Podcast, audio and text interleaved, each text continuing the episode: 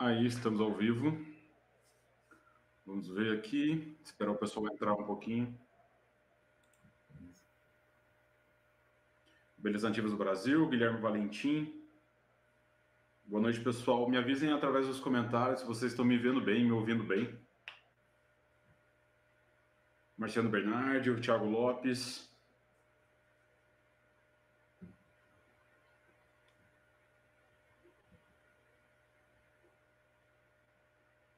Tudo certo, tudo ok, o áudio está ótimo.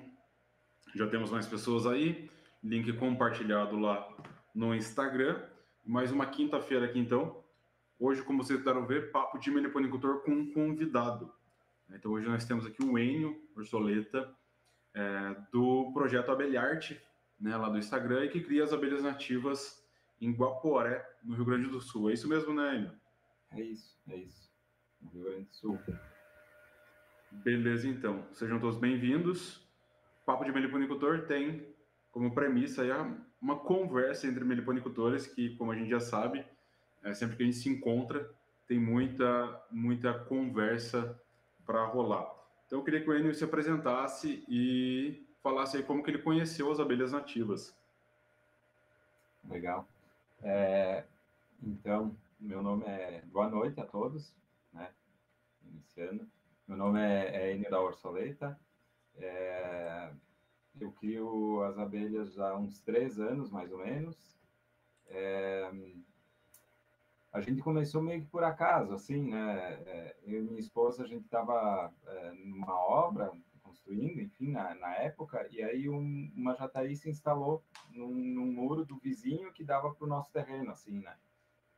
E, e, eu já conhecia, o meu pai criava, criava apes, enfim, né? A gente morava no interior, então era familiar aquilo, mas não sabia exatamente do que se trata, como que se fazia, enfim, né? Quando a gente viu ali, queria pegar, achava que ia colocar alguma coisa ali, elas iam sair do muro e entrar, entendeu? E, e ainda bem que a gente pediu informação ali num grupo e, e aí a Érica, que é uma ela, ela agora ela até tem um canal, um, um Instagram, e ela dá aulas de agrofloresta, enfim. Na época, e ela ah. cria também abelhas, né? Ela tem alguma coisa. Ela nos disse que, que era para deixar aquelas quietinhas lá, né? Não era para mexer, que a, se elas se instalaram ali era o melhor lugar para elas, né? E, e bom, a partir disso aí a gente começou a, a estudar um pouco, a ver vídeos, enfim, se interessar sobre o assunto, né? Instalar iscas e aquele processo todo, né? E no início as iscas deram errado, não capturaram. É... Na verdade, assim, eu esperava que eu ia armar cinco iscas e ia pegar cinco, né? No ah, lugar sim. que eu armasse, né? e, e aí, depois, no fim do ano seguinte, a gente armou em mais lugares, né? E, e, e deu certo. Capturamos algumas, algumas jataís, algumas mirins, né? E, e por aí fomos. Uh, a, a, minha primeira, primeira colônia foi uma mandaçaia, que daí eu comprei. Foi em maio daí, de 2020 essa história ali da, da, da mirinzinha ali, da, da, da Jataí no muro, foi em, em dezembro de 2019. Uhum. E aí, maio de 2020, eu comprei a primeira, e aí, no, na, na, na, temporada seguinte ali, é que, que foi, assim, que eu fiz algumas capturas, aí negociou, negociei algumas, comprei mais algumas, e aí foi indo, né? Mais ou menos nesse, nesse pé aí. Ah, que legal, que legal. Uma história bem, bem comum aí na meliponicultura, né? Eu também me deparei lá com uma colônia no tronco, muita gente aí se depara com colônias na, no muro, né? E que legal que você conseguiu a informação. A Érica que você falou é a Érica Canton, que tem um, um canal sobre, sobre plantas hoje no, no YouTube e também um perfil no Instagram. É, é. Ah, que legal, que legal. O trabalho dele é muito bom. É, é relacionado a plantas, a, a agrofloresta aí é bem... Principalmente as Ela plantas, é, né? É, ela é aqui, ela é aqui de Guaporé também. Hoje ela está morando na Bahia, né? Mas ela é aqui de Guaporé, então a gente tinha assim uma, uma ligação, né? Conversávamos é, pessoalmente, inclusive, né? E que bom que ela cruzou o meu caminho, né? Que não foi alguém que disse não, vamos lá, vamos quebrar o um muro.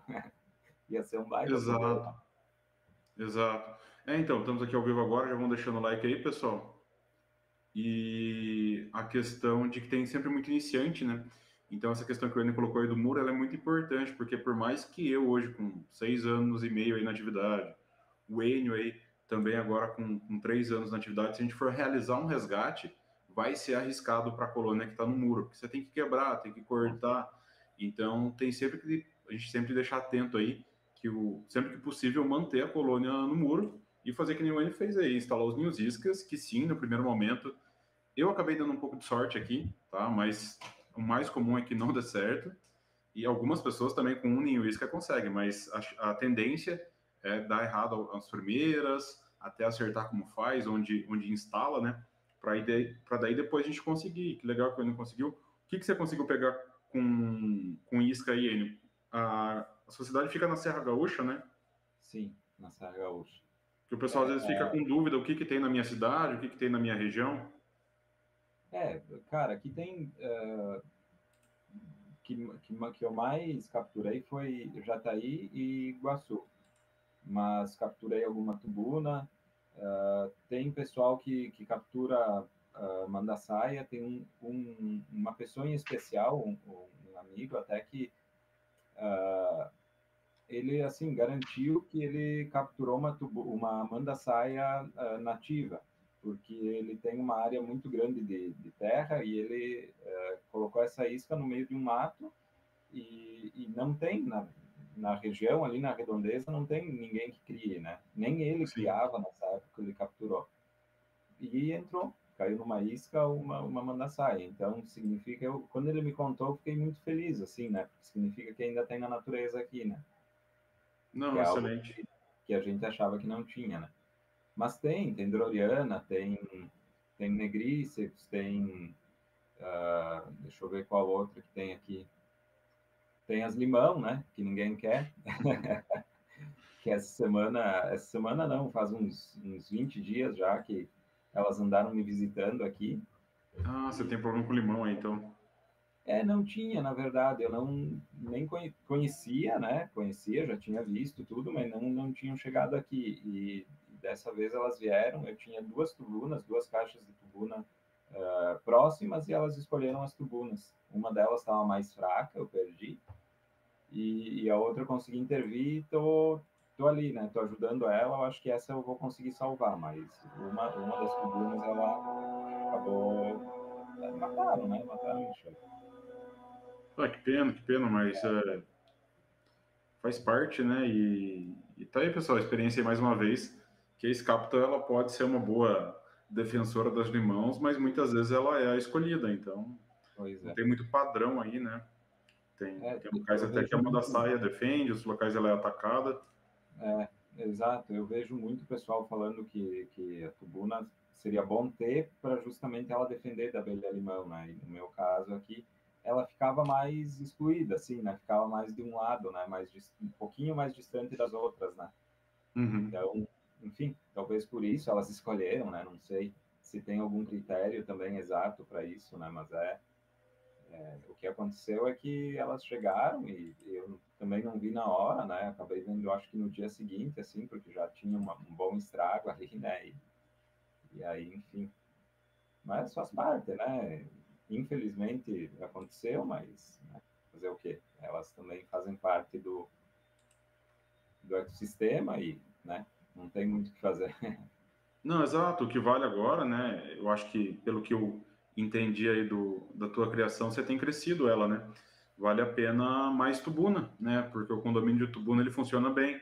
Então, talvez juntas elas vão se defender melhor, né? Porque tubuna, por mais que, que eu recomendo, né? A questão do condomínio para limão, né? Misturar mesmo as espécies, dependendo do nível dos ataques, deixar ela junto com, as, com manda-saia, por exemplo, já está aí um pouco mais chato, né? Agora, Sim. fazer o condomínio de limão, né? Vai de limão, não, de tubuna, tem uma chance aí para melhor defesa, mas vale a experiência e, e vai se adequando no meliponário. Se você nunca teve ataque, teve um agora, a chance de ter menos ou não ter mais nenhum é grande também, né? Pois é, pois é.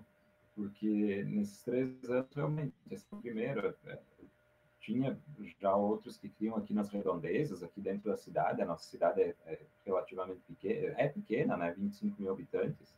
É maior que a então, minha já. É, é mas não é tão grande, né? É, é que aí eu penso em São Paulo, talvez, né? Tenha, tenha pensado nisso, né? Mas... Ah, não, sim, não, tô brincando, só que a minha tem 14 mil habitantes. É. E aí a gente acabou eu tive uma dificuldade no início que foi conhecer pessoas aqui da cidade, aqui próximas, que pudessem ajudar, que, que a gente trocasse ideia, que trocasse, é, além de ideias, daqui a pouco ajudas mesmo. Eu tive dificuldade para conseguir material para fazer atrativo, por exemplo. Eu comecei com hum. próprios de farmácia, né?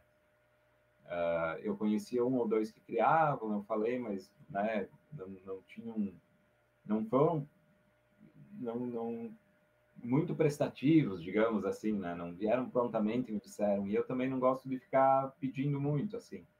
Então acabou que comecei com próprios de farmácia, daí depois que peguei a primeira, daí sobrou alguma coisinha ali da isca, daí fui, fui emendando e assim foi indo, né? Mas agora a gente tem um grupo e, e aí é legal isso porque a gente acaba trocando informação. Então, é, atacaram aqui, né? Eu já comentei lá, daí um outro lado, outro lado da cidade também comenta, então a gente acaba tendo informação, e isso eu acho bacana, assim, né, a gente saber o que está acontecendo também com o vizinho, né. Não, perfeito, perfeito. Eu conhecer a meliponicultura da região é, é, realmente importante, né, se, se inteirar aí como funciona as espécies na região e até depois para fazer troca e ajuda mútua, né, realmente é, é bem legal. Hoje, você citou algumas aí, mas quais as espécies que você cria? Eu vou, eu vou olhar para não esquecer de nenhuma. Então, a Guaçu, não, não são tantas assim, né? Mas. não, às vezes então, esquece. Eu tenho a Guaçu, a Jataí, Negríceps, Tubuna, Iraí, Manduri, Mandaçaia e a Bugia. Ah, legal, legal. Uma, uma variedade bem boa, né? Um, um número legal já também. É, e aí eu, eu gosto de usar as, as Guaçu para caixa didática, né? Elas ficam bem bonitas ali e acaba chamando atenção. A gente faz, é, quando eu digo a gente, é, é, é daí também junto com a minha esposa, né? Ela é, ela, tá, ela é educadora, está se formando como professora agora, então ela trabalha com crianças e aí a gente desenvolve também um, proje um projeto. Enfim, a gente vai nas escolas, vai onde é, nos chamam, enfim, né, para é, mostrar as abelhas, para falar sobre, assim, é, sem muita teoria, sem muito é, encher as crianças de informação técnica, de como funciona tal, mas é legal de ir para mostrar, para deixar, despertar curiosidade neles, assim, ver os olhinhos brilhando, sabe? É, é bem bacana, assim. Então, as, as caixas didáticas funcionam bastante para isso, assim, né? Não, perfeito, perfeito. Eu, já, eu ia entrar nessa, nessa parte aí, né, pessoal? O Enio, ele, ele tem um projeto lá com as caixas das abelhas, como ele falou, a esposa dele é, trabalha junto e faz os desenhos, né? Ele até me enviou uma caixa, né? Enviou uma caixa onde tinha as medidas ali para mim colocar uma marmelada. Até daria uma aguaçu, mas ia sobrar um pouquinho a mais. Né? 14 por 14 por 14. E eu coloquei a marmelada e tá muito bonita. Para quem não viu ainda, o vídeo tá no canal. Tá? O vídeo está lá no canal da divisão de marmeladas para essa caixa didática e que eu fiz em janeiro, né? Então o vídeo saiu essa semana. Então estou colocando aqui na sequência, né? Mas para quem está vendo depois, está escutando aí no, no, Spotify, vale a pena pesquisar lá o vídeo no YouTube. Uma caixa bem legal ali, uma caixa chapéu com dois lados que abrem, né? Então é bem legal os desenhos que que ela faz. Também a caixa fica muito bonita, né? As abelhas nativas merecem. E lá no Instagram é abelharte.asf. Tá? É fácil de achar lá. Né? Então, tem, principalmente aí, né, pessoal do Sul, onde o frete fica um pouco mais, o frete fica mais em conta, né? Sei, imagino que o N envie para todo o Brasil, mas eu tenho essa experiência de enviar caixas pelo correio, né? O pessoal sempre me pergunta, ah, Carlos, por que, que você não envia caixa? Por que, que você não faz mais, né? Tem uma certa questão de logística aí, né? Da, das, das caixas serem mais pesadas, serem maiores, mas principalmente para quem é do Rio Grande do Sul, de Santa Catarina, vale a pena é, ver o perfil lá do Enio, né, tem as caixas didáticas, e parabéns pelo trabalho que você faz nas escolas. É, aqui eu ainda vou começar essa, nessa temporada, eu tenho algumas caixas lá no asilo da cidade, mas quero focar também nessa questão da, das crianças. Realmente é quando eu recebo algum parente aqui tem alguma criança, é bem legal ver o, o feedback, os olhinhos brilhando dela, como, como você colocou aí. É, gratificante. pelo é, trabalho. É bacana. Acaba que, que é algo que não, que não dá um retorno financeiro, né? Que acaba sendo um pouco, é, digo assim, na, na, no peito e na raça, né? Tu vai lá, tu coloca o teu tempo e tudo, né? Normalmente as escolas não têm também, se tu quiser cobrar alguma coisa, normalmente eles né, ficam mais retraídos, então a gente acaba indo na parceria mesmo, né? Então, nessa parte pesa um pouco, mas é, é muito gratificante, assim, ver a, a, a, o entusiasmo das crianças vendo aquilo ali, né? E dos adultos mesmo, né? Porque muitas pessoas, ou arriscaria dizer que a maioria, né, não conhecem, aí quando tu mostra, é, eu, eu gosto de levar uma mandaçaia, que é uma abelha maior, né, que chama mais atenção também, e aí as pessoas dizem, mas essa aqui, essa não tem ferrão também, né, fica assim impressionado com, com algo que as pessoas desconhecem mesmo, né? Sim, sim, é, a gente está num, às vezes a gente acha que muita gente sabe, né, mas a realidade é que a imensa maioria das pessoas não sabem da existência das abelhas. Hoje eu estava um comentário lá no, no Reels, lá, a mulher perguntando, nossa, você não tem medo delas? Você tem é. filhos? Se você tem filhos, você deixa eles chegarem perto das abelhas? Então, é, é bem, bem interessante também ver a surpresa dos adultos, né? Sim, sim, muito bacana. E é, e é um trabalho que acaba, uh, querendo ou não, talvez de todas as crianças que vão ver, se, sei lá, meia dúzia ali mantiver aquela sementinha, né, e, e, no futuro se interessar por isso, ou simplesmente cuidar mais da natureza, plantar uma árvore, sei lá, né, qualquer coisa assim que, que ajude o meio ambiente já está valendo, né. Perfeito, perfeito. Né? A simples proteção de uma abelha no muro, né, muitas vezes que é morta ali, as, algumas pessoas têm medo da jataí, têm medo da mirim, né, então a gente espalhando conhecimento acaba acaba se salvando várias colônias indiretamente, né? Exato. Só serem mantidas ali protegidas no local que elas escolheram enxamear, né? É. Você estava falando é, das espécies antes da Iguaçu, daí tem a, a, negríceps, né? Que, que, também é muito boa para a caixa didática. Isso também.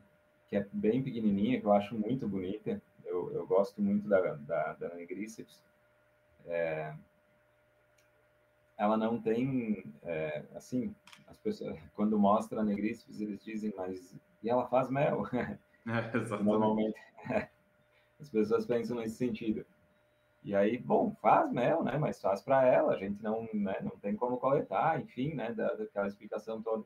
Mas mesmo assim, eu sou apaixonado pela, pela negríceps, assim, eu acho ela muito bonita, assim, uma abelha muito, muito pequenininha, né, acho ela incrível, assim e é a menor da nossa região, né? Eu acho que, eh, não sei se tu tem essa informação mais precisa, mas acho que menor que ela teria lambiolhos. Não sei se tem alguma outra. É, tem outra. A lambiolhos acaba sendo um nome científico para duas leurotrigonas, né? Então tem, tem duas leurotrigonas, tem uma trigonisca que é bem pequenininha também, mas realmente é a, a negríceps é uma das menores, é uma das menores. É. Ela chega a ser nativa do estado de São Paulo, eu não tenho aqui. Talvez no futuro seja uma aí que eu forme algum plantel, mas realmente ela é bem pequena e tem um comportamento bem, bem interessante. Uhum. É, ela fica bem bonita na caixa didática também, né? Ela tem uh, os discos à vista, né? Ela não, não, não faz invólucro, então isso facilita para explicação ali, né? Para demonstrar, né? E, e também para visualizar, né? E, enfim, Aí depois dessas, a, a Iraí também é uma abelha bem bacana, né? Bem populosa, então é bacana ficar olhando, né? Tem mais movimento, né? E as mandaçaias, que eu também sou apaixonado por elas, né? É uma abelha muito bonita, é, robusta, produtiva, ela mesmo aqui sendo muito frio, é, nessa época elas acabam entrando em diapausa, algumas, algumas não, né? E, mas mesmo assim, no, no, na temporada, ali na primavera, verão, a gente consegue coletar uma quantidade boa, assim, de mel, né? Tipo, esse ano eu deixei três, três caixas uh, que eu não mexi nelas, deixei com melgueira tal, para fazer coleta. E eu consegui coletar em torno de 1,2 kg por um quilo, é, um quilo, um quilo e pouquinho ali, uh, cada, cada né? Então, bah, é uma abelha que eu acho muito legal também, muito bonita, né? É uma, é uma produção bem boa, uma produção bem boa. É, hoje, teu intuito com as abelhas está mais na, no projeto ali da, da meliponicultura. Eu entendo que é uma parte hobby, né? Já conversou antes, você falou que trabalha com, com outra coisa, mas a questão das abelhas tem ali uma, um foco mais na, nessa questão do mel, produziram realmente muito bem, uma produção muito boa aí. Ou mais na produção de enxames, ou na venda de caixas. Como que está a organização do teu meliponário hoje? O que, que você pensa aí para o futuro? Sim, não entendi. É, na verdade, assim, hoje a gente, em determinado momento, a gente começou com essa ideia de vender as caixas, né, com abelha arte e tal, né, que, é, então, eu fazia as caixas, uh, eu gosto de mexer com madeira, assim, não, não, nunca, nunca me aprofundei no assunto, mas gosto, assim, acho legal. É, ali na pandemia que a gente, todo mundo tinha tempo sobrando, né? é, eu fiz alguma coisa, daí fazia umas tábuas de corte, é, enfim, fazia algumas coisas assim, né? Aí depois comecei a fazer as caixinhas para mim, uh, daí comprei um, mais alguma coisa de ferramenta e fui fazendo. E aí um dia eu vi, eu vi no Facebook, até eu não consigo lembrar agora o nome da página, mas era um cara que pintava as caixas, fazia uns desenhos, tipo uns mosaicos assim. E aí a caixinha ficava bonitinha, tal, né? E eu disse, bah, olha só, uma coisa diferente, né? Para não ter todas as caixas iguais, vou fazer, né? E aí eu fiz, só que no, pintar, desenhar não é o meu, não é o meu forte, assim, né? Não, não é a minha área. E aí a minha esposa gosta disso, ela, ela gosta dessa parte da arte, ela tem uma habilidade, ela tem... Eu digo que é um dom, assim, né? Porque, enfim, eu só Não, faço... Fica bem bonito, fica bem bonito. É, eu só faço uns garranchos e ela consegue fazer umas coisas bem, bem legais, assim. Sou suspeito em falar, mas enfim. E, e aí a gente foi fazendo, fez algumas caixas para nós. Aí a gente, na verdade, uh, trocava com outros com outras pessoas, né, com outros meliponicultores, e aí as pessoas iam, ah, mas olha, é legal, se tu fizer para vender, se tu fizer por encomenda, quem sabe, tal. O, o, Marcelo Passos, que é do, ele também tem um, um Instagram que é o Meliponário, ele foi um, um grande incentivador, assim, e, e, aí a gente começou, fez algumas, daí foi para um encontro, daí é, o pessoal chamou atenção, o pessoal vinha, olhava tal. E aí uh, no, no, início a gente trocou por enxames, aí voltamos contentes também, né? Porque quando tu vai e tu volta com enxame já tá valendo, né? A gente fica feliz da vida de voltar com a abelha para casa, né? E Sim. enfim, a gente foi ampliando, foi para algumas outras feiras, só que aí uh, começou a bater assim. Quando eu fui para esse primeiro encontro, eu fui lá com cinco caixas, eu acho. E aí era uma madeira que eu tinha aqui e, e eu fiz, fiz sem muito uh, pensar em vender, então fiz, levei lá, uh, o valor também não estava bem calculado, então troquei por enxame, beleza. Mas aí depois quando tu começa, compra madeira, é, compra acetato, compra acrílico, é, aí coloca em conta o, o, o, trabalho da pintura, né? Que às vezes, dependendo da arte, ela passava um meio dia, um dia quase, né? Desenhando ali na caixa, né? Uhum. Aí coloca tudo em conta e tu vai vender a caixa, acaba ficando um valor mais alto, né? E aí acabou que nas feiras, assim, o pessoal, todo mundo achava muito bonito, muito legal, vinha, conversava, olhava, se encantava pelos desenhos, mas acabava não levando porque ficava valor acima, né? Uhum. E aí a gente fez uma, foi assim, aí depois a gente tentou colocar mel junto, a gente acabou comprando os méis ali do, do, do Gaia e do Borracha, que eles têm o, o, o grupo ali, né? Eu acho que tu deve conhecer eles, né? Conheço, não, legal. E, é, e aí eu comprei alguns méis deles para revender, daí também funcionou, a gente vendia algum mel junto tal, mas ainda não era aquilo, né? Para valer o, a viagem, às vezes, né? Ia para longe, às vezes hotel, é, alimentação, tudo, né? E então a gente é, resolveu dar uma pausa, assim, para estruturar um pouco melhor, assim, para ver o que, que a gente vai fazer ao certo, assim, né? Então, nesse momento, uh, a gente está, assim, até o Instagram tá lá, se entrar lá, ele está um pouco desatualizado, a gente não posta muita coisa, então a gente está um pouco parado nesse momento, assim. Mas o, a intenção é, o futuro ali, uh, retomar, né, nesse sentido. Ela também está se formando esse ano, então tem toda a questão ali da faculdade que demanda um tempo a mais, e aí se ela não desenhar só a minha caixa, vira uma caixa comum, né? Então também não faz sentido. Uhum. E, e, aí para o futuro é retomar isso, quem sabe vender algum enxame, mas também a gente acaba se apegando, então é, depois que tem ali fica acabam ficando e tu arruma um espacinho e vai colocando e vai fazendo, né? É, eu comentava contigo em, é, em, outra oportunidade que eu não sou o cara que, que divide muito, assim, que, que força para dividir, então é, acaba que não cresce muito rápido o plantel, né? Não estou investindo muito também, então acaba que a gente vai devagarinho, assim, né? Mas a intenção é isso, assim, para o futuro é, ter esse, essas caixas, né, para oferecer. É, hoje, se for fazer, a gente faz alguma coisa por encomenda, mas é, no futuro ter alguma coisa mais pronta, assim, que a pessoa possa olhar, se interessar, levar, enfim. Uhum. E, e, alguma coisa daí de mês para vender junto, quem sabe algum enxame, enfim, né? Mais ou menos nesse sentido. Não, legal, excelente, excelente. É, está bem estruturado aí já, né? Com o plantel montado, já sabe fazer as caixas, né? Caixas muito bem feitas aí.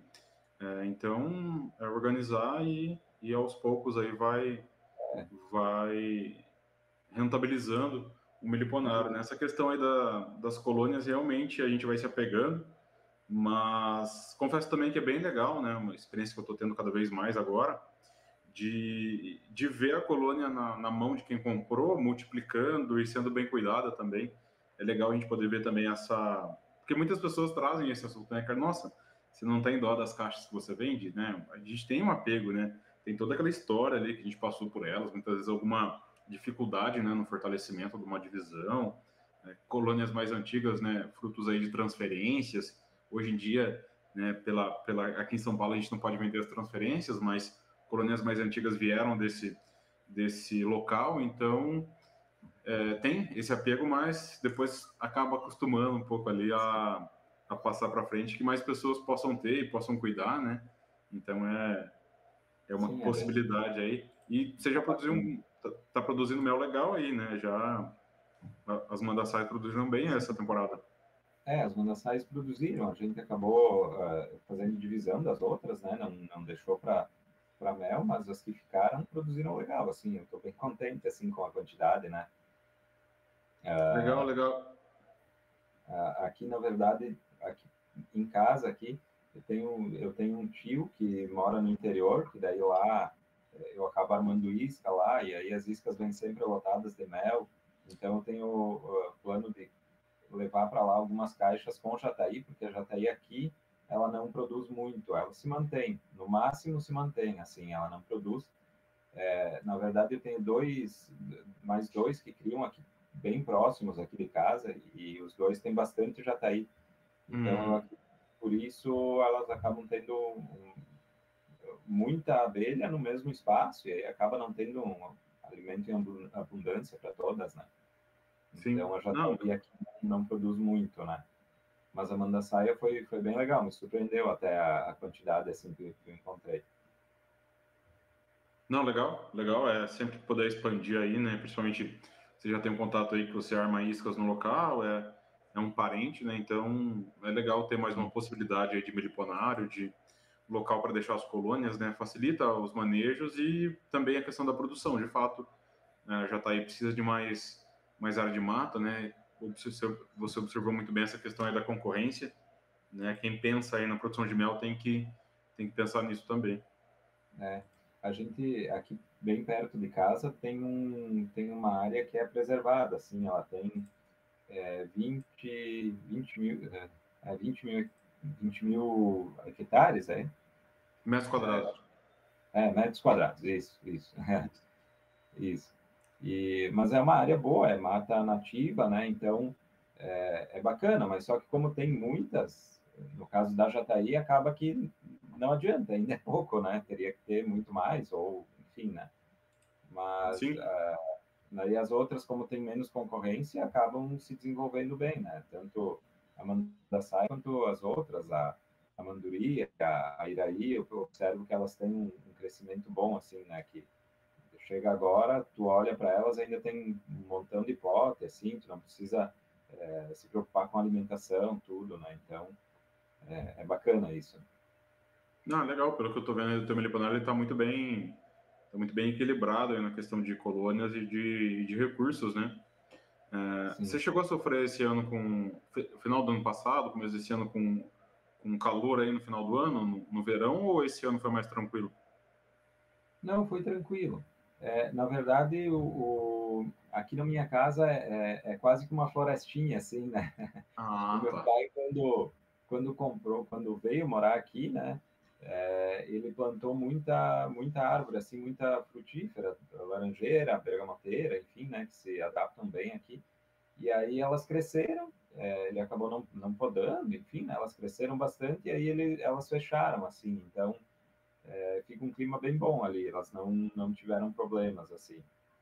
É, quando tu falou agora, início do ano, me, me, veio o mal de março, que esse sim acabou pegando um pouco em algumas, algumas caixas, né, que é algo nosso aqui, né, vocês é, de Santa Catarina para cima, Paraná, e já não, não pega, né, é mais Isso. aqui do Rio Grande do Sul mesmo, né. Então teve, teve duas, duas colônias em especial que sofreram bastante, é, eu consegui salvar com, com o carvão ativado, que é uma, uma dica tua também, né? Tu também comentou em um vídeo. E, enfim, é, é algo que a gente passa todo ano, todo ano o pessoal fala e, e, e tem várias especulações e ninguém sabe ao certo do que se trata, né? Não, perfeito, perfeito, realmente é isso. É, eu não me, não, não me lembrei do mal de março, né? Que esse ano por tudo que eu vi, foi, a incidência foi menor, né? Teve menos Sim. mal de março aí. Sim. Então, interessante. Mais também tem... Foi mais foi tarde? Depois, é, não foi em março, foi em abril. é, então, ele tá, pelo que tudo o pessoal fala, a gente observa, ele está mais relacionado à primeira frente fria, né? Que esse ano veio mais tarde. Pois é. E aí também tem a florada de uma Puxa, agora não vou, não vou lembrar. É, é uma florada que também veio mais tarde. Eu não vou lembrar o nome agora. É, que daí diz que tem um besourinho que fica nessa florada e que aí eles relacionam, a, acho que é a vaquinha que eles falam. Ah, tá, do aça-peixe, do mata-pasto. Isso, isso. É, então, acaba, acaba sendo mais coincidência do que, do que causa, né, ali.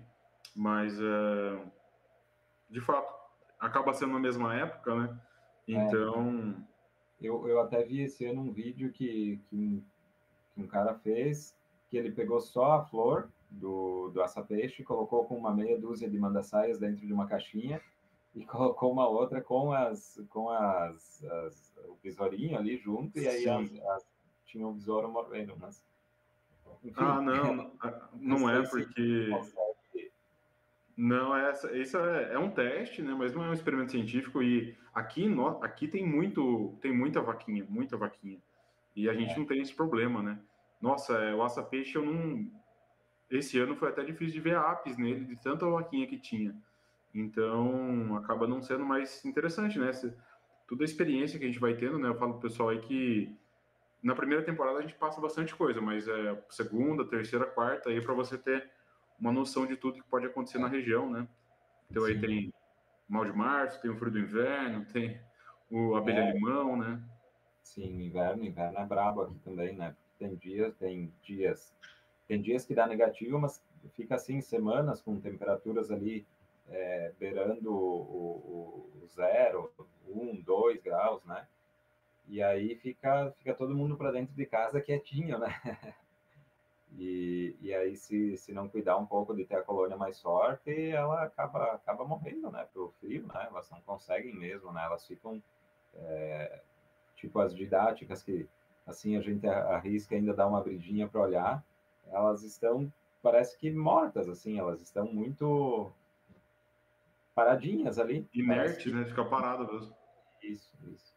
E aí, enfim, se não tiver ali uma reserva, elas acabam morrendo, né? A gente, eu aqui acabei perdendo o Jataí no primeiro, na, na minha segunda, meu segundo inverno, na verdade, né? Depois comecei a olhar, eu acabei perdendo da, das, eu acho que eu tinha capturado nove, eu acho que três acabaram acabaram morrendo no inverno porque não tiveram alimento suficiente, né? Quando fui ver que já não tinha mais movimento e tal, elas, elas não tinham alimento mais, né? Não, interessante, é. Você pegou dois invernos bem rigorosos aí, que foram 2021 e 2022, né? É, tanto é que você falou que foi no segundo, né? O primeiro, 2021, não foi tão rigoroso, mas esse ano, a, pelas previsões, a gente vai ter um, um, inverno um pouco mais ameno, mas aí acaba sendo bem mais frio do que aqui, né? É... Sim. É, até agora não fez, não fez muito frio assim, mas aí já está previsto para a semana que vem temperaturas em torno de 2, 3 graus, né? Então já é bem frio, né? Para ela já, já dar uma boa judiada, né? Sim. Ah, não, mas pelo que você falou, elas estão bem preparadas. E Enio, como que você conheceu o canal? E eu acabei não falando ainda, mas o Enio ele é aluno do Meliponicultura na Prática hoje. É, como que você conheceu o curso? O que, que você pode dar de feedback para a gente? Certo. É, eu no início, né, a gente pesquisa muita coisa, né, e aí olha YouTube, olha vídeo e, e aí participa de vários grupos, enfim, e aí depois, aos poucos, a gente vai filtrando, né, porque tem muita informação, é, todo mundo, eu, eu, eu, eu realmente gosto de acreditar que todo mundo tem sempre a melhor das intenções, né, ninguém faz nada para prejudicar ninguém, eu gosto Exato. de pensar nesse sentido, né, mas é, tem informações que são é, que são boas e tem informações que são duvidosas, digamos, né? Então, com o tempo a gente vai filtrando, né? E bom, lá no início eu, eu, eu fui aprendendo com os vídeos, né? Gratuitos mesmo. Eu não não queria investir, não tinha valor para investir nisso também, né? Num curso. Então eu eu, eu nem me recordo direito exatamente no teu canal como eu cheguei, mas acho que, enfim, foi ali, assiste um vídeo que puxa outro e, e assim vai indo, né? E aí uhum. depois uhum. escrevi ali no canal, né? Comecei a acompanhar mais, depois Instagram. E aí, no ano passado, mais ou menos na época que a gente resolveu investir um pouco mais ali, fazer as caixas, sair para feira tal, eu pensei que era interessante ter um... Uh, um conhecimento mais estruturado, assim, né? Que é o que, o que fala também, né? Um, conhecimento estruturado, um, um, material ali todo junto, que eu pudesse olhar, que eu pudesse ter uma referência, enfim, né? E aí que eu, que eu entrei no curso. E, bom, para mim eu já tinha passado algumas coisas que tem lá, eu já tinha vivido, né?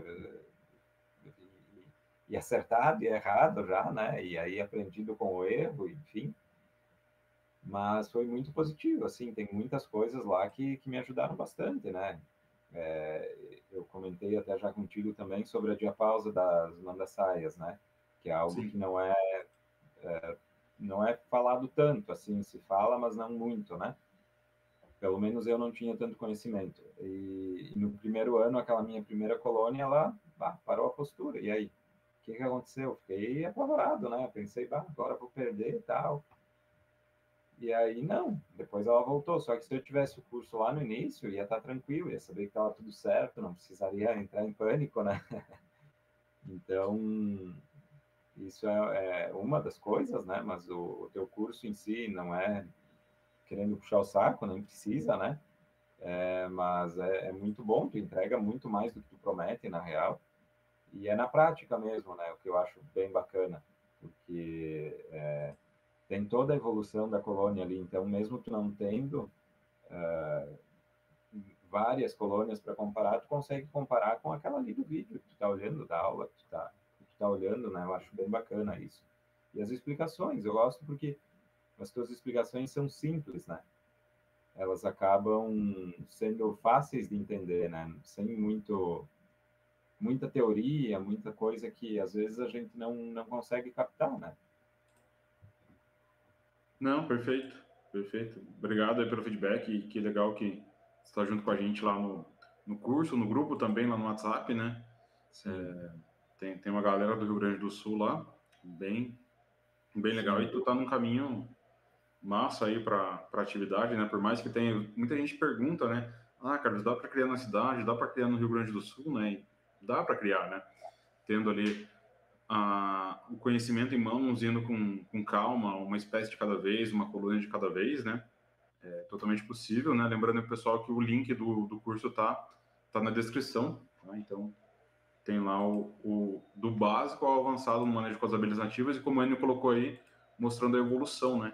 Então, por exemplo, a, a, marmelada dele virou, a caixa que ele me, me deu de presente, é, virou uma aula lá dentro do curso. Né? Eu coloquei uma parte lá no YouTube, mas o acompanhamento final está lá dentro do, do Milho Panicultura na Prática, tá, pessoal? Qualquer dúvida, podem deixar aí.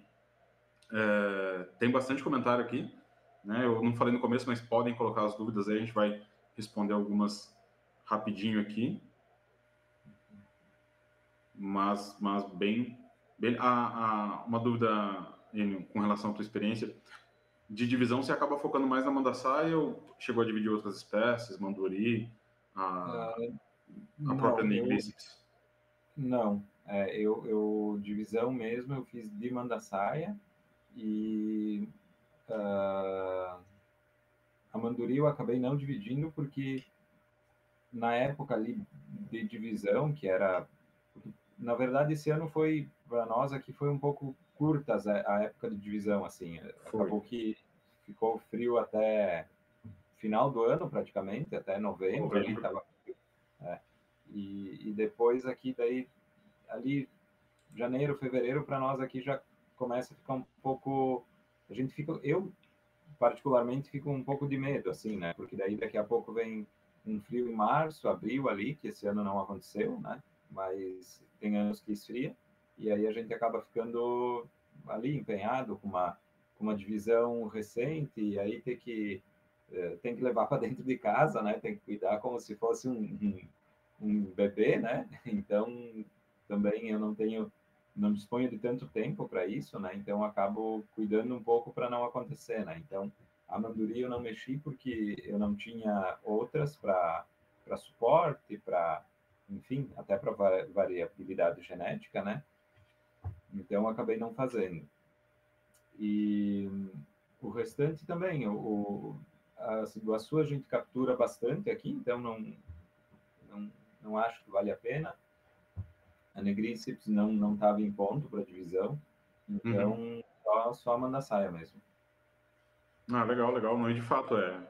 Eu, eu, sempre tenho comentado isso, mas é porque essa parte do clima é muito importante, né? Tanto é que é, é do meu método lá é a primeira parte de ser analisada, mas é o clima, né? O, a gente tivemos frio aí até novembro, por mais que aí seja um pouco mais acentuado, que para mim a frente fria chega até aqui, né? E de fato foi novembro foi muito chato setembro, outubro, novembro com frio é, é coisa que não é, não é comum, né? Então. É, foi chuvoso, foi aquele tempo emburrado, assim, daí não, não desenvolve, né? Sim, é, aí, aí ainda acabou tendo mais chuva aqui, a gente ainda Sim. acabou pegando mais seca, mas de qualquer forma atrapalha o desenvolvimento das abelhas. Cadê aqui? Vamos dar uma olhada nos comentários. Pessoal, boa noite, boa noite. Ah, esse universo das abelhas é mágico, cada dia a gente se apaixona mais, exatamente, e conhece gente nova que ama elas. Essa troca de experiências e técnica é ótima. Valeu, Marquinhos. O Marciano Bernardi, graças ao seu vídeo, Carlos, tive o primeiro enxame de ASF, no caso de Jataí, antes mesmo de isca, através de um resgate. Tinha uma construção e consegui fazer com sucesso, e hoje é o enxame mais forte que tenho. Pá, que legal, Marciano, conseguiu fazer o resgate. É, uma questão, né, muita gente pergunta, ah, Carlos, não tem vídeo de resgate no seu canal é que eu não, eu não me deparo com tanto resgate como algumas pessoas se deparam. Então, acabei não filmando nenhum porque realmente não, não tive essa, essa oportunidade. Mas, para quem tem dúvidas, caso seja necessário, vê bastante vídeo de ninho isca. Os cuidados são os mesmos, só que vai ser mais difícil na parede ou no tronco de árvore, né? Mas os cuidados ali da transferência são os mesmos. O Gui Lisandro, estou tendo problemas agora com a guaxupé. Não posso mais fazer alimentação externa. O Gui, é o mesmo cuidado que você vai ter com a apis, tá? É... Lá dentro do curso tem uma aula que eu mostro passo a passo da, da alimentação externa. Então, o guaxupé é para ser tranquilo. Tem que tomar muito cuidado também com cera, né? Ela invoca bastante com cera e própolis, principalmente nessa época. Né? Aqui também aumenta bastante a guaxupé, é até interessante. Eu ainda não encontrei a colônia nativa, fica o ano inteiro sem aparecer guaxupé, chega o outono e inverno, principalmente no outono elas aparecem mais. A Narazã, minha noiva, um beijo, boa noite. É, Marcelo Bernardi também teve ataque de abelha-limão. O arqueiro, Carlos, eu fui o seu primeiro cliente a comprar atrativo, aqui de Feira Santana, Bahia, 5 km Salvador. Abraço.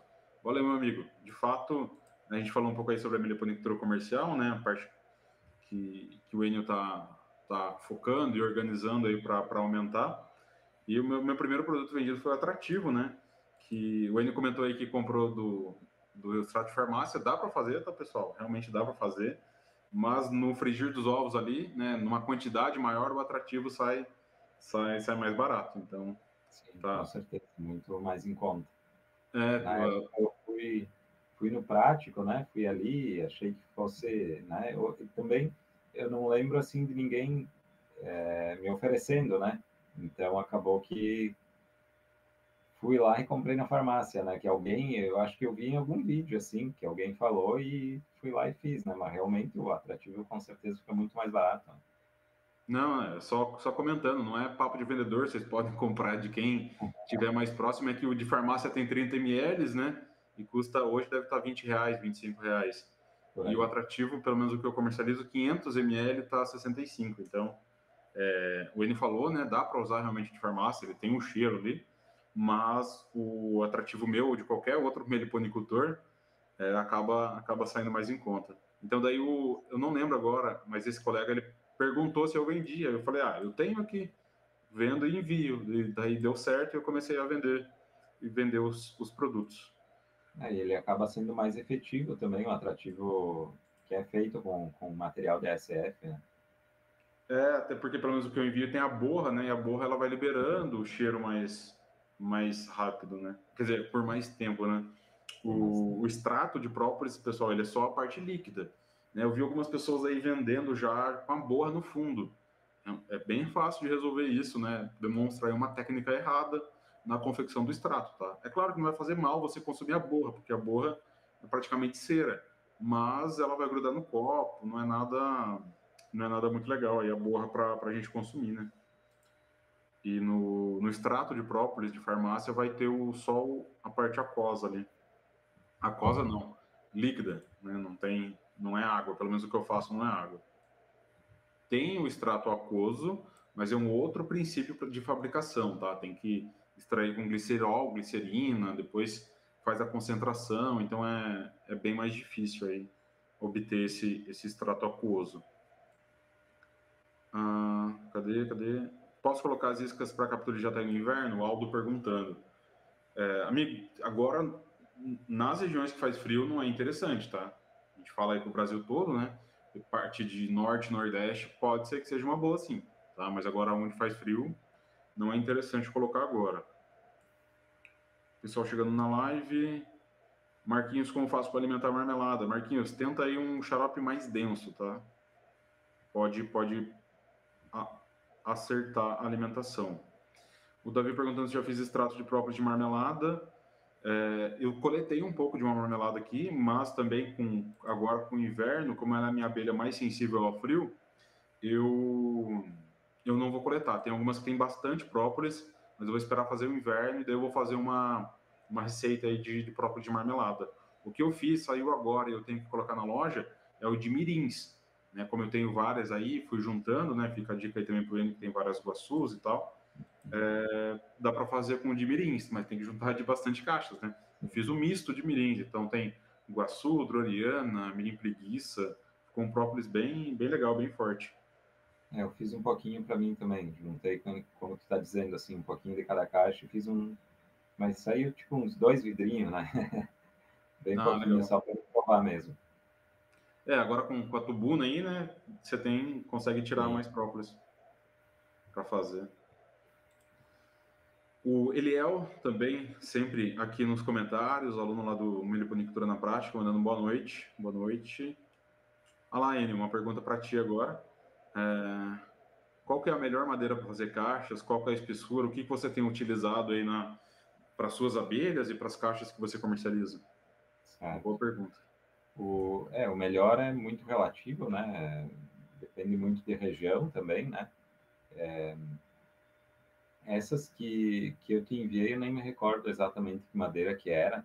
Eu acho que deve ter alguma coisa de plátano, uh, mas eu fiz com, com canela, a canela amarela, que ela é muito bonita, assim, a madeira em si já é uma obra de arte, assim, né? Nem precisei de pintura, né? Porque ela é muito bonita.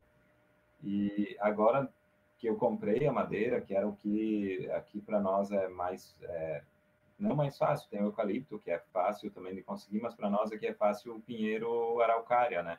Aqui uhum. muito e o pessoal acaba conseguindo licença para cortar, né? Porque então, cai bastante, né? É, nas madeireiras a gente consegue comprar com, com facilidade, assim. Então, eu estou usando araucária, a espessura em torno de assim, a gente tem também essa dificuldade, né? Porque aqui, pelo menos, o pessoal acaba não tendo pronto na espessura, então tem que pedir para cortar. Eu peço para cortar sempre de uns 4, 4,5, né? Tem que dar ali, porque aí depois o pessoal plana e tal, mas normalmente de 4 centímetros eu acho que fica bem bacana, assim. É uma espessura já que fica, fica legal, assim. Então, nesse momento, estou usando mais a araucária mesmo. O o eucalipto é bom também, eu, eu particularmente acho bom. No início eu fiz várias com eucalipto, mas ele empena, ele tem né, um pouco mais. Trabalha mais. É. Pode o... rachar, né? Isso, isso. O... Já a araucária ela é mais. É, ela tem menos esse, esse problema, né? Não dá, não dá muito esse problema. E é uma madeira boa também, né? Ela não é tão, tão macia, né? Ela, que nem o pinus, por exemplo, né? Uma madeira melhor, né? Não, de fato, de fato, araucária é uma das melhores madeiras aí, pessoal. Eu aqui a gente comprou madeira de demolição, a gente comprou um, um paiol que estava sendo que ia ser demolido num, num sítio aqui vizinho e guardamos, né, para usar aqui no sítio e depois eu comecei a fazer mais caixa para abelhas. É tábua, né, de dois e pouquinho, mas é uma madeira muito boa, araucária, né? Só tem que tomar cuidado com a, com a procedência dela. Mas realmente no local que tem bastante dela é comum, né, que eles consigam autorização para corte até Sim. porque tem local que tem bastante e ela cai muito também com temporais, né? Então acaba se conseguindo aí uma essa madeira de forma de forma legal, uma madeira muito boa. Sim. E já que o que o Marquinhos fez essa pergunta, a gente entrou nesse assunto, pessoal, o semana passada saiu o e-book, tá? De como fazer e onde colocar a sua caixa para abelha nativa. Então tá todas as plantas da caixa, madeira, tratamento, todas as questões estão disponíveis no e-book. Tá? E também está tá dentro do, do curso aí o, o e-book com, com a questão da, da confecção das caixas. Comecei a ler também, não, não consegui concluir ainda, mas está bem legal, também bacana o e-book. Não, legal, então é, ele era uma vers... ele tinha uma versão um pouco mais simples lá dentro do curso, né? E daí eu resolvi fazer melhorar tanto para os alunos como para disponibilizar para venda, que, que é uma dúvida bem grande aí, né? Uma das maiores dúvidas aí da meliponicultura é qual é a melhor caixa e como fazê-la. Então, Sim. tudo que vocês pensarem a respeito de caixa tá lá dentro do desse e-book. Medidas e tudo mais, né? Que é comum o pessoal ter dúvidas, né? É, eu acho que, não sei, tu, tu fala com mais autoridade, mas é, é algo que, assim, para cada região também muda, né? Daqui a pouco a mandaçaia, tem gente que. Eu já peguei caixa de mandaçaia que vem é, ali mais de Santa Catarina ali para cima, que o pessoal chega a usar com 20, né? De, de 20 por 20 interno, né? E, e eu aqui uso as medidas que tu sugere, que é, é 16, né? Se não me 15. falha agora. 15, 15, né? Então, 5 centímetros é bastante, né? Mas o pessoal lá de cima se adapta, né? Se adapta bem ali. Santa Catarina, essa região, eles fazem umas caixas maiores, assim. E, enfim, só um comentário Não. sobre, né, fala com mais autoridade sobre o assunto. Não, perfeito, perfeito. Eu até coloco bem explícito lá no livro, né? É, que não é a, a, minha. O intuito com, com esse livro não é trazer uma padronização para a caixa das Sim. abelhas nativas, né? Porque isso é, é, impossível, pessoal. Quem sonha com uma padronização, é claro, hoje, por exemplo, tem a Eretama, que funciona ali toda a questão dos módulos e tal. Realmente ela é muito bem pensada e chega próximo disso. Mas ainda assim não é uma padronização de volume, né? Tem a padronização dos módulos, mas não tem o volume. É, mas agora quando a gente vai falar de caixa de madeira e, e preferência dos criadores, daí varia. Né? Daí varia. Eu coloco lá as medidas que eu observei o melhor desenvolvimento, tanto aqui da, das centenas de colônias que já passaram pela minha mão, como dos alunos e dos, e dos seguidores também, né? Que a gente pega também, faz esse apanhado aí dos relatos para chegar a alguma conclusão, né? Para que nem eu nunca tive nem bíceps, mas obviamente tem a medida dela lá dentro do, do curso, porque eu já vi outras colônias de várias pessoas, conversei com outros criadores que criam há, bastante tempo e coloco lá dentro, né? Então tem toda essa questão dos das possibilidades e do porquê escolher 20 ou do porquê escolher 15, né? Tá tudo bem exemplificado, bem exemplificado por lá. Né? E essa, essa questão de fazer caixas é, é, uma, é um mundo à parte também, né, aí de, ah. de confecção, marcenaria. É. Não, é, é, chega a ser uma terapia, eu digo assim, né? Porque quando a gente vai ali, é, acaba se envolvendo naquilo de tal forma que tu nem vê o tempo passar, assim, né? Quando tu nota, já passou umas horas e, e parece que tu recém chegou ali, né? Então, eu, eu gosto bastante, suspeito em falar também da madeira, né? tanto quanto as abelhas é, é algo muito bacana, assim, que eu, que eu gosto muito. É, e poder colocar elas lá, né? Então é. Sim. No, no que você fez. Mas é isso, pessoal. Estamos aí. Comentários é, em boa parte respondidos. Fechamos uma hora de papo. Agradeço mais uma vez ao Enio. Parabenizo aí pelo trabalho que ele tem feito e com, tanto com a abelharte como com, com as abelhas em si aí, né? Falou da experiência dele. Então, muito legal, mais um papo de melhoponicultor concluído com sucesso. Obrigado a todos que participaram nos comentários. Enio, fica à vontade para falar mais alguma coisa aí. O que você falar e, e, depois no final, o que você falaria para quem está começando agora na atividade? Certo.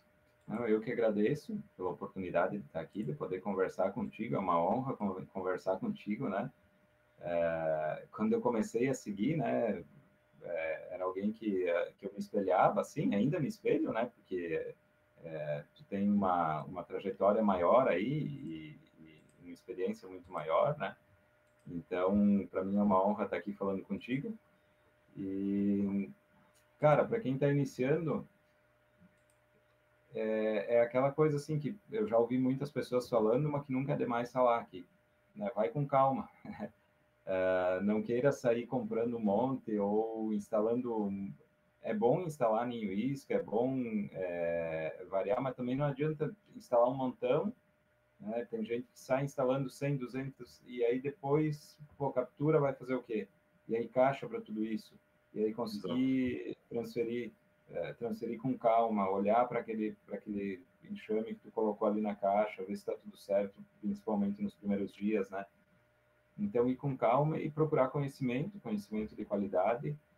É, o curso, claro, é, é, pago, né? É justo que seja pago, né? É o teu trabalho, né? E não é puxando é, de novo, né? Não é para encher a tua bola, mas é, é algo que a gente paga, eu paguei e, e vejo isso como um investimento, não é um, um custo, não é algo que, que valeu muito a pena, assim, o que eu quero dizer, né? Para resumir então, quem puder investir nisso antes, até mesmo antes de ter os enxames, que puder começar estudando, seria ideal, né? Porque aí não vai errar depois, né? Tem tudo ali. Se errar ou se vê que alguma coisa não está saindo do jeito que deveria, é só dar uma olhadinha ali que vai ter a resposta ali. Ou até tem o grupo, que tem o pessoal mais experiente, que sempre dá dicas, que sempre ajuda a resolver né, as questões que surgem no dia a dia, né? Tu está no grupo também, tu sempre ajuda também. Né? Perfeito. E, e, acho que é isso, assim, para quem está começando é, é, conhecimento antes de ter as abelhas é, é, o ideal. E se tiver, corre atrás, vai atrás de conhecimento que sempre é muito válido. Não, beleza, mais uma vez aí, obrigado pelo feedback, parabéns pelo trabalho. abelharte.sf lá no Instagram, pessoal, quem for da região aí, talvez mais para frente o Enio libera enxames para venda. É, e ele contou um negócio bem legal aí, que realmente faz... É, a gente às vezes não comenta, né? No comecinho da live eu falei que o normal é você instalar e não capturar no começo, mas também pode acontecer de você instalar e pegar bastante. E é um problema que acontece às vezes. Então, pontou muito bem aí, né? Coloque um bom número de ninhos e iscas, mas não coloque muito também, né? Porque pode dar muito certo e depois para colocar, é, onde colocar essas caixas, como cuidar delas, né? Onde colocar essas abelhas, como cuidar delas, pode ser um problema, que em parte é bom, mas dependendo de como for ali o andamento do processo, as abelhas acabam acabam sofrendo com ele. Então, é, vão com calma e é, busquem conhecimento. Chega a ser um problema bom, né? Não é, capturar muito, mas é um problema. sim, sim. Beleza, valeu. E até o próximo papo de meliponicultor.